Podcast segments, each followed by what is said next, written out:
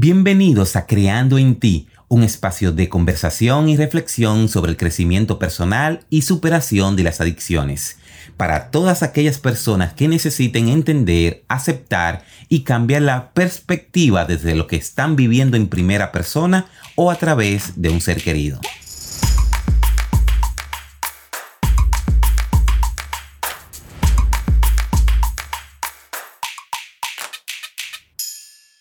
Hola, ¿qué tal? ¿Cómo andan? Buenas noches, buenos días, buenas tardes, dependiendo en qué horario estás escuchando este podcast.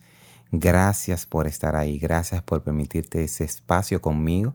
De verdad, ese es el espacio que más disfruto de todos.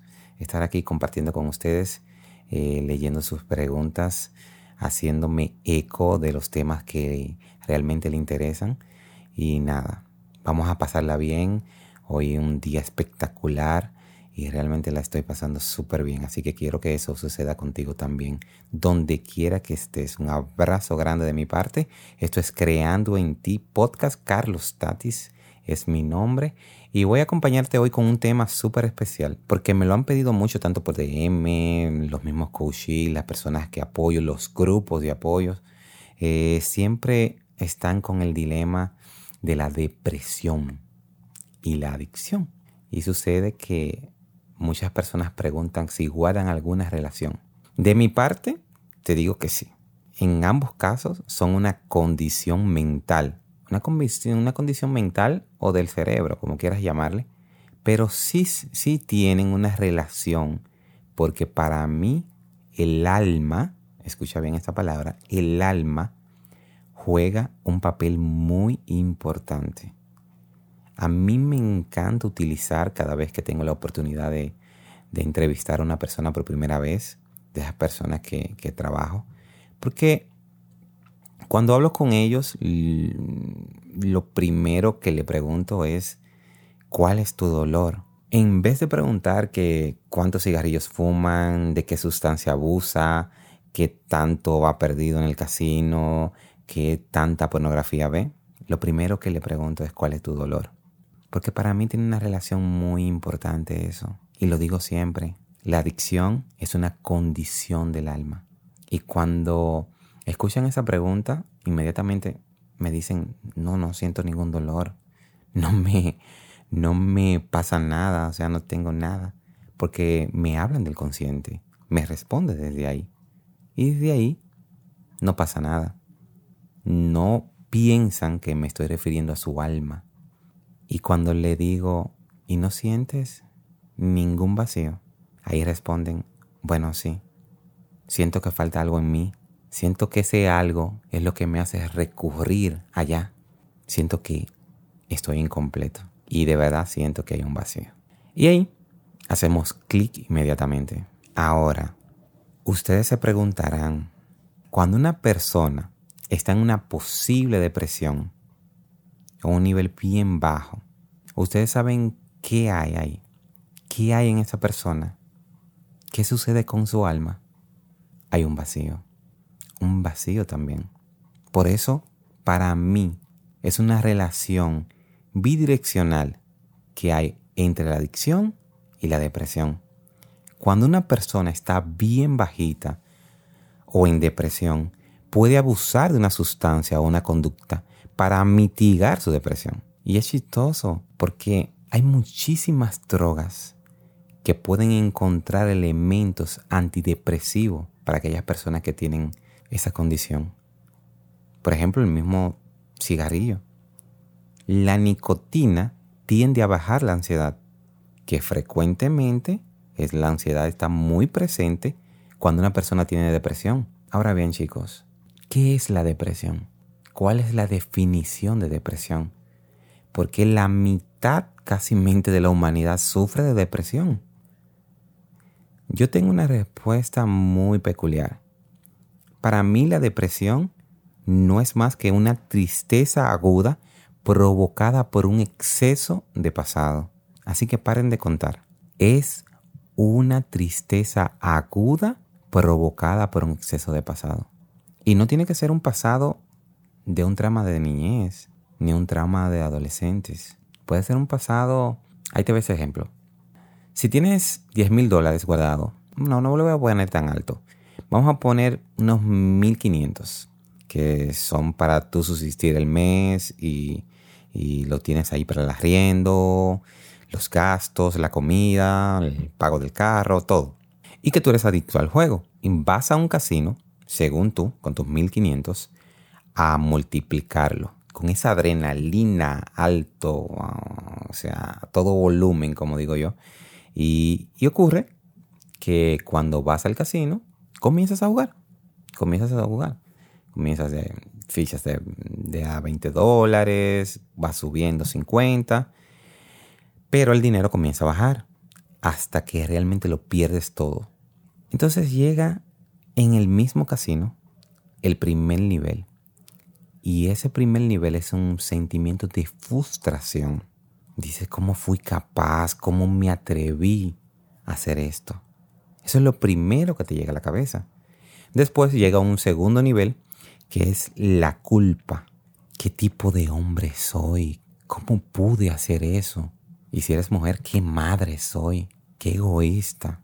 Llega ese sentimiento de culpa remordiéndote porque acabas de jugar el sustento de tu familia. Después de ahí pasa la tristeza, que es el tercer nivel. Es una tristeza muy profunda porque ahí piensas desde que no había manera alguna de que ningún ser humano perdiera el presupuesto del mes y no se dé cuenta.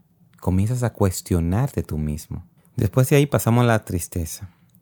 Y es una tristeza que se profundiza más porque no hay manera alguna de que tú pierdas el presupuesto.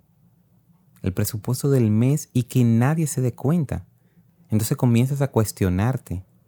Comienzas a decir qué plan voy a tener para poder responder a esto. ¿Qué me voy a inventar cuando mi esposo, cuando mi esposa se entere, cuando mi mamá se entere, cuando falte la comida en la casa? Y te haces ese mundo de mentiras que no son sostenibles y como siempre, al no ser sostenible, la verdad sale a la luz. ¿Y qué sucede acá? Porque presten atención. Desde la tristeza, oye, qué vibración la tristeza, decidiste hablar mentira para cuidar la emoción más baja que existe, la vergüenza. Pero como la mentira no es sostenible en ningún lugar del mundo, no hay forma de que la verdad no salga a la luz. Sale la verdad y sí, llega la vergüenza a tu vida. Y lo pueden buscar en cualquier lado y cualquier libro le va a decir que la vergüenza es la vibración más baja que cualquier ser humano puede tener. Y como acá estás por una vergüenza por lo sucedido, esta vergüenza se convierte en depresión. Pura y llana depresión. Tú escuchaste esta metáfora que acabo de hacer. Fuiste y jugaste los 1500 de tu casa y ahora estás inmerso en una depresión. Puse 1500. Pueden ser 100 del pago del carro. Puede ser el colegio de los niños. Puede ser la leche del niño cualquiera. Así que escuchaste qué fácil pasas de una adicción a una depresión o viceversa. Pero lo peor acá no es eso. Lo peor acá es que en ambos casos lo catalogan como flojeras. Ambos te dicen que te falta carácter y muchos lo que hacen es que te aconsejan absurdamente. Mira chica, bañate, píntate, échale ganas. ¿Te vas a dejar joder por esta flojera? Saca de abajo.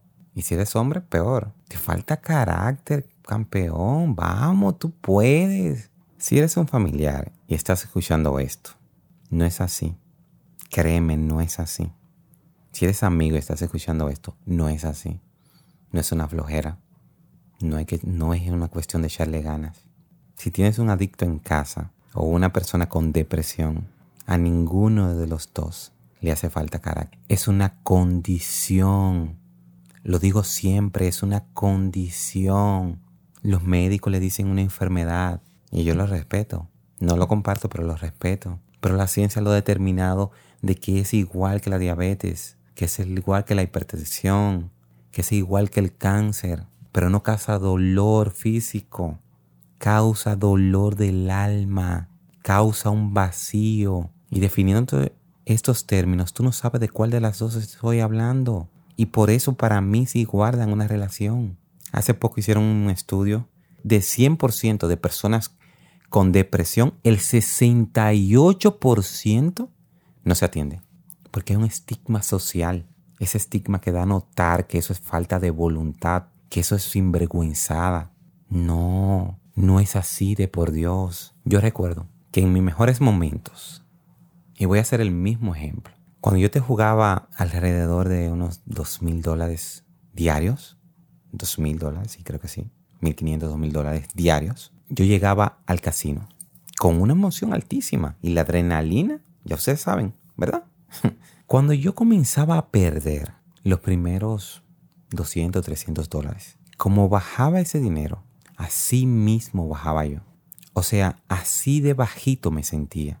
Y era sin ni siquiera salir de casino, sin ni siquiera haberlo perdido todo. Y ustedes saben qué me hacía perderlo todo. Mi frustración por tratar de sentirme mejor y subirme emoción, yo jugaba más. ¿Tú estás entendiendo este punto? Ya yo no estaba jugando por el placer o por mi adicción. Jugaba por salir de la emoción baja que yo tenía en ese momento. Por eso yo creo que tanto la depresión como la adicción es un camino de doble vía. Cualquiera de las dos te lleva a una persona bajita y en depresión puede abusar de una sustancia para tratar de calmarse, para tratar de llenar ese vacío. O se le olvidó que mucha gente prefiere tomar una botella de etanol o alcohol, como se le dice en el marketing. Embriagarse para poder dormir tranquilo. Que se hartan de café para poder subir supuestamente el ánimo. Y cualquiera que abusa de una sustancia o de una conducta, al final del abuso, al final del día, siente un bajón de sensación que es pura depresión. Por eso decidí hacer este podcast, porque son muchos los casos con gente que ya reventaron y ahora están hechos nada, vacíos y sin ganas de vivir, después que explotaron la herencia de la familia, después que explotaron sus ahorros, después que no pueden controlar la bebida. Y que quede claro, no estoy diciendo que los adictos son depresivos, porque no es así. Ni tampoco estoy diciendo que los depresivos son adictos, porque tampoco es así. Lo que quiero decir es que en ambos casos estamos lidiando con un comportamiento, conducta silente que guardan muchas similitudes. Y nosotros como familias, amigos, conocidos, debemos observar bien, porque no es algo voluntario. Es que hay ciertos dolores del alma que esos seres amados padecen que solamente se puede curar con amor y entendimiento. Y después del amor y el entendimiento viene la busca de ayuda, que es la única forma de salir. Y si en este caso tú eres que estás navegando en una de estas dos aguas o en las dos, no te abraces de ella. Abrázate de tus seres queridos.